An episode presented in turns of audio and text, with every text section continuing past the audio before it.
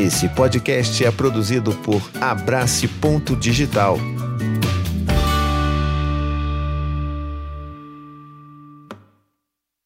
Olá, tudo bem com você? Meu nome é Thiago Queiroz e hoje a gente vai conversar sobre como conversar com os nossos filhos. Mas não de qualquer forma, não. Como a gente pode conversar com os nossos filhos de uma forma que eles entendam o que a gente está falando e como ouvir os nossos filhos de uma forma como eles é, falem e a gente entenda o que eles estão falando. E é uma grande bagunça, é uma grande confusão, é difícil se comunicar? É, até entre nós aqui, entre adultos. Então, quem dirá com os pequenitos, os nossos filhos? Então, vamos lá, que hoje o vídeo está bacana, tá? Então, de onde veio essa minha vontade de falar sobre isso? Veio de um lugar que às vezes eu me pego errando com os meus filhos ainda hoje, mesmo depois de tanto estudo, tanta vivência, eu ainda me pego errando nisso, que é como conversar de um jeito assertivo com os nossos filhos. Eu tenho certeza que todo mundo tem essa dificuldade, certeza absoluta, tá? Porque é difícil. A gente às vezes faz suposições sobre o que os nossos filhos estão entendendo, sem ao menos antes nos preocuparmos em entender o que, que, eles de fato estão entendendo daquilo que a gente fala. Olha a confusão formada aí. Pois é, exatamente isso. Então vou dar algumas dicas aqui de coisas que a gente pode tentar fazer ou evitar fazer para alinhar um pouco melhor essa comunicação, tá? Primeira coisa é entenda o desenvolvimento do seu filho.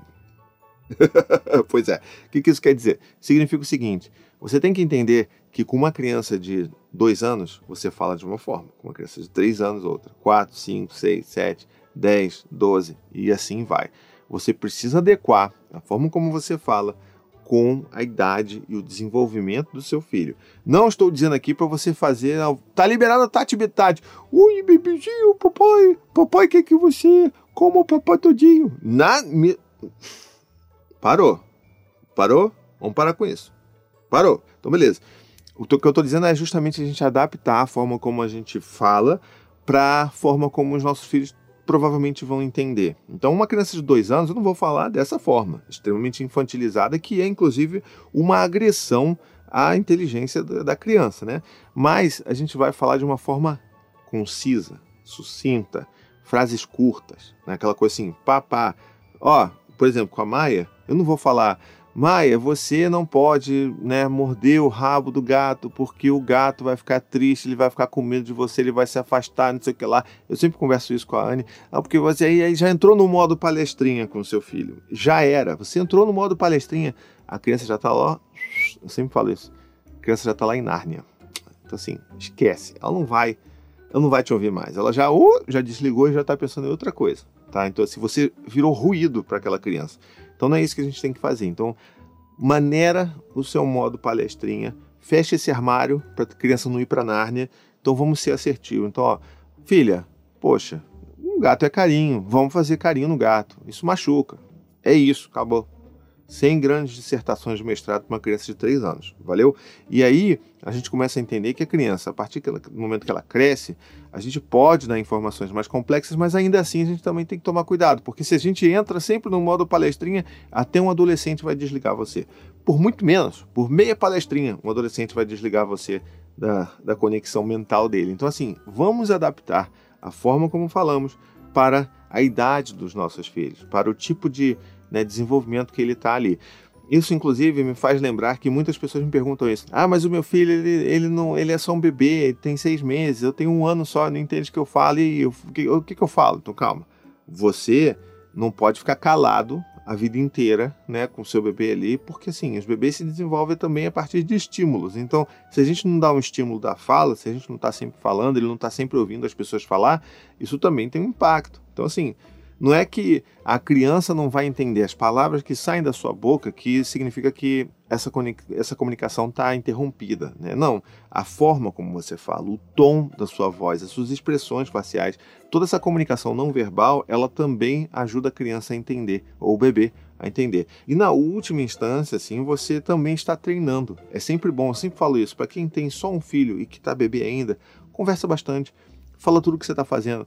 Olha, filho, agora o papai vai trocar sua fralda, hein? Eita, cocôzão, pá, não sei o quê. Ó, filho, vamos tomar um banho agora.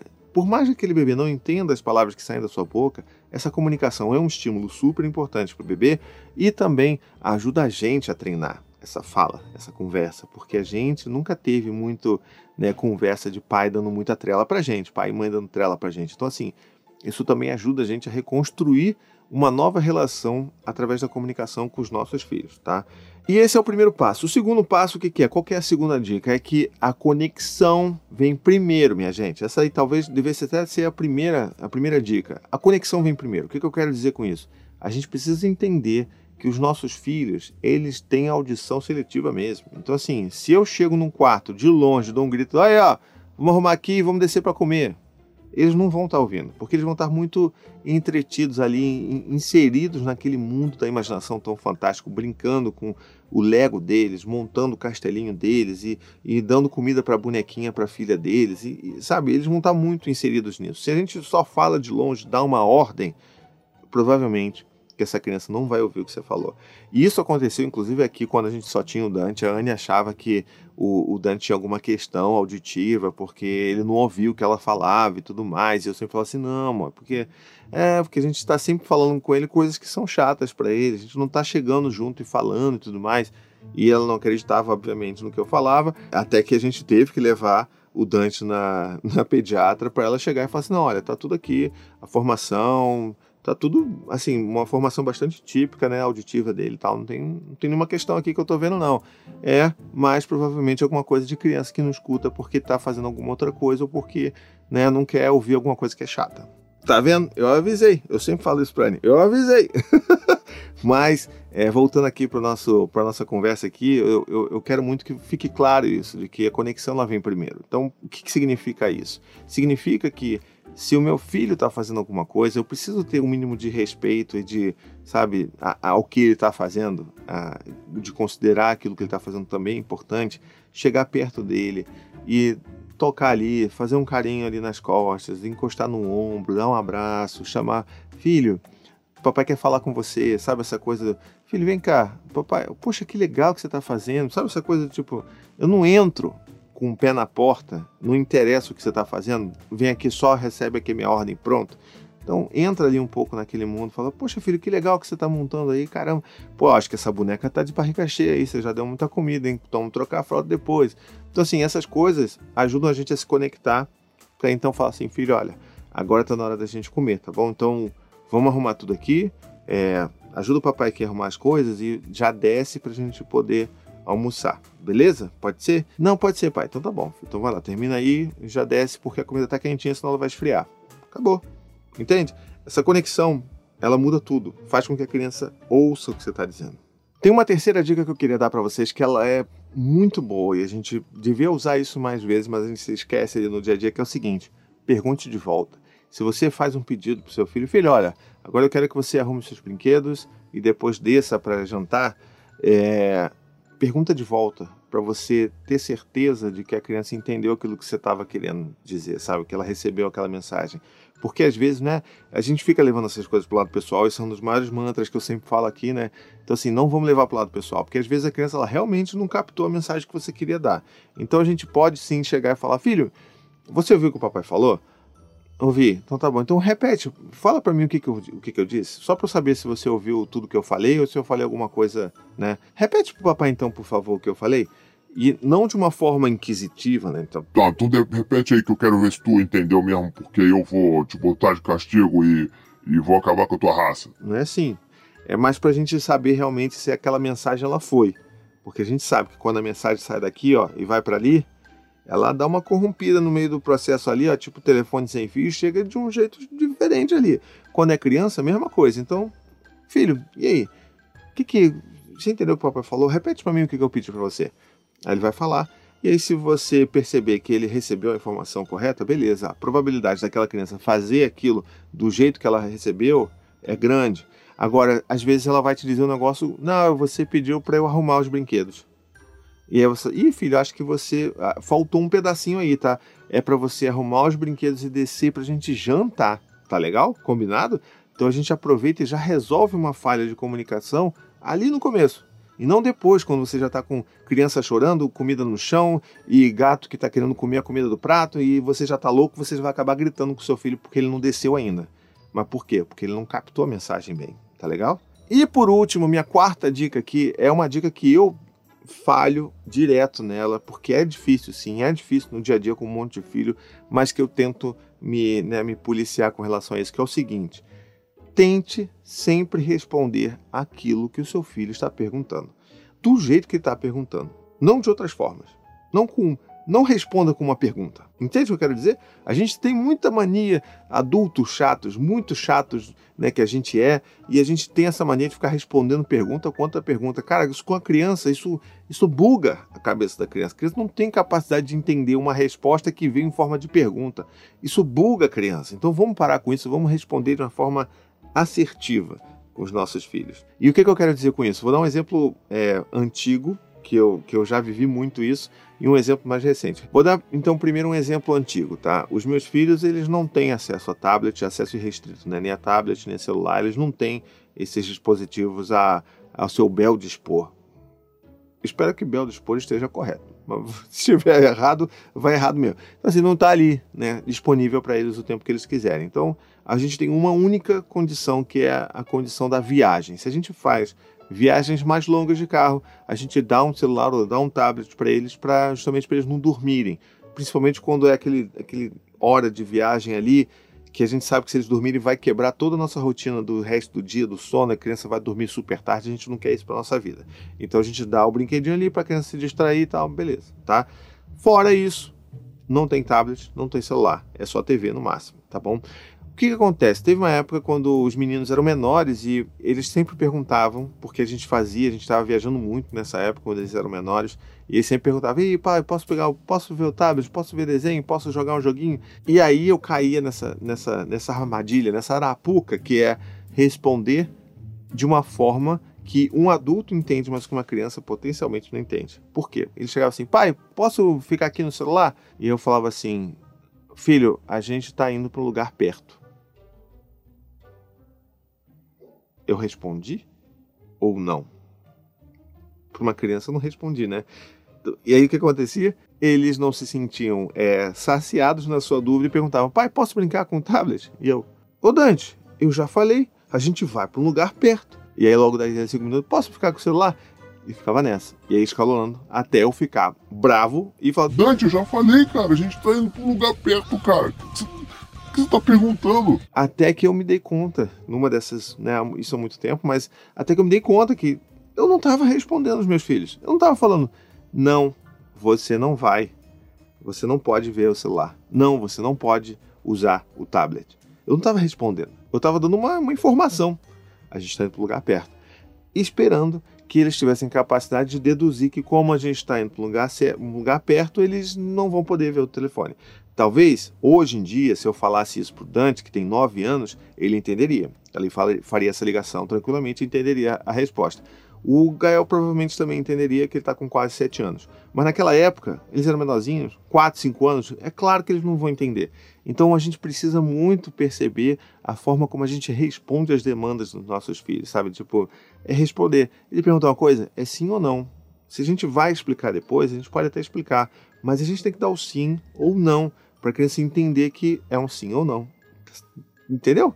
É um negócio que buga a cabeça da gente também, porque a gente está muito acostumado a responder dessa forma. E hoje em dia acontece uma forma diferente de eu responder é, né, equivocadamente os meus filhos, mesmo eles mais velhos, que é a questão do jogo de tabuleiro. A gente joga muito jogo de tabuleiro, a gente adora, é uma tradição da nossa família. Então, chega ali o fim de semana, eles estão tão ávidos ali. Pai, vamos jogar? E aí, vamos jogar um joguinho? Vamos jogar um joguinho de tabuleiro? Pô, vamos jogar? Vamos jogar? Será que a mamãe vai jogar? E assim, às vezes eles me perguntam isso num momento que eu falo assim, que dá a vontade de dizer assim: você não tá vendo que eu tô com um bebê com a fralda vazada na minha mão? que eu tô tentando agitar o almoço, que eu tô com a, com a Maia chorando aqui na minha perna. Você não tá vendo? O que, que, que, você acha? Né? Às vezes a vontade de dar. O que, que você acha? E aí eu tenho que lembrar que ele gosta muito de jogar. E ele tá falando isso porque é uma atividade prazerosa, porque ele quer fazer alguma coisa comigo né? Então ele está insistindo e ele pergunta mil vezes, ele, o Gael também pergunta mil vezes isso aí durante o fim de semana, mas é porque eles gostam. Eu devia ficar feliz por eles quererem tanto jogar com a gente. Mas quando a gente está ali no meio do, né, do furacão, eu fico. O, o, o que, que você acha, Dante? Ô, Dante, olha aqui, eu tô. Olha, olha para mim, o que, que eu tô fazendo? E eu respondo dessa forma. E isso ainda é uma forma muito errada e agressiva também de responder. Lembra? A gente está passando de um momento que é muito difícil nas nossas vidas e que atravessou a gente. A gente não está bem. Né? Eu falei isso num vídeo recente também aqui. Então, às vezes a nossa resposta de imediato vai ser muito já impaciente, porque tem um monte de coisa somada na nossa cabeça que deixa a gente impaciente. E a gente tem que lembrar que, poxa, o meu filho perguntou só se ele queria jogar, quando que ele vai jogar. E aí eu preciso falar para ele assim, filho, eu não sei quando, não vai ser agora, mas eu não sei quando, tá? Eu ainda tenho que fazer o almoço, eu tenho que trocar a sua irmã, a, a outra irmã aqui, a sua outra irmã tá chorando a beça aqui, eu não tenho condição de jogar com você agora. Tá legal? Então, assim, desculpa, agora não dá. Talvez mais tarde, talvez de noite, se a Maia dormir cedo, a gente consegue jogar depois que ela dormir. Agora, não, filho, tá bom? E se você continuar perguntando, só vai me deixar mais irritado. Então, ó, agora não. Depois do almoço, a gente conversa sobre isso, pode ser? Então, essa é a forma que eu tenho tentado responder na maior parte das vezes. Mas às vezes a gente estoura porque a gente. É, é, é muita coisa acontecendo. E você sabe muito bem do que eu tô falando. Mas é, eu acho que é uma coisa que a gente precisa ficar aqui, ó, guardadinho na cabeça de lembrar de como que a gente responde as coisas que os nossos filhos perguntam. Porque da mesma forma que a gente não gosta quando eles não entendem aquilo que a gente está falando, eles também não gostam de receber uma, uma resposta que não tem absolutamente nada a ver no entendimento deles com a pergunta que eles fizeram tá bom? Espero que esse vídeo tenha feito sentido para você aí. Se você gostou, já deixa o seu comentário aqui, curte, tá bom? Deixa o seu joinha que é super importante. Vê se você é inscrito no canal, porque isso também é importante. Ativa o sininho, faz todo esse negócio, tá legal? E, é claro, não esquece de me ajudar a manter esse trabalho vivo. Vai lá no apoia.se barra vírgula e se torne um apoiador do meu trabalho com apenas 15 reais por mês. É só isso, 15 reais por mês, durante o tempo que você quiser. Você pode pagar um mês e parar, pode pagar dois meses e parar, o tempo que você quiser. E durante esse período que você estiver me apoiando, você vai compor ali o nosso grupo de apoiadores secreto no WhatsApp, nosso chat, que a gente conversa, que a gente troca ideia todo dia, que a gente se acolhe. É uma coisa muito linda e eu acho que é uma recompensa muito justa de se ter para você apoiar também esse meu trabalho aqui a continuar tão bonito, tão acessível, tão gratuito para todo mundo que não teria condição de pagar se esse conteúdo todo fosse pago, né? Então, se fosse cobrado um valor por ele. Então, fico feliz de você, se você tiver essa condição de me ajudar, mas se você não tiver essa condição, tudo bem, só me ajuda a divulgar esse vídeo por aí. Bota lá no Instagram, me marca, bota nos stories, manda no WhatsApp da, da, da escola, da família, manda para tudo que é lugar. Eu agradeço de coração, tá bom? Vou ficando por aqui, um beijo, até a próxima, tchau, tchau. Gostou desse podcast? Escute também os outros podcasts da família Paizinho Vírgula sobre parentalidade e infância. Tem o Tricô de Paz, Café com as Pediatras, Afropai, Tamo Junto, Sinuca de Bicos e também os podcasts infantis Coisa de Criança, Conta Pra Mim e Ideia de Criança.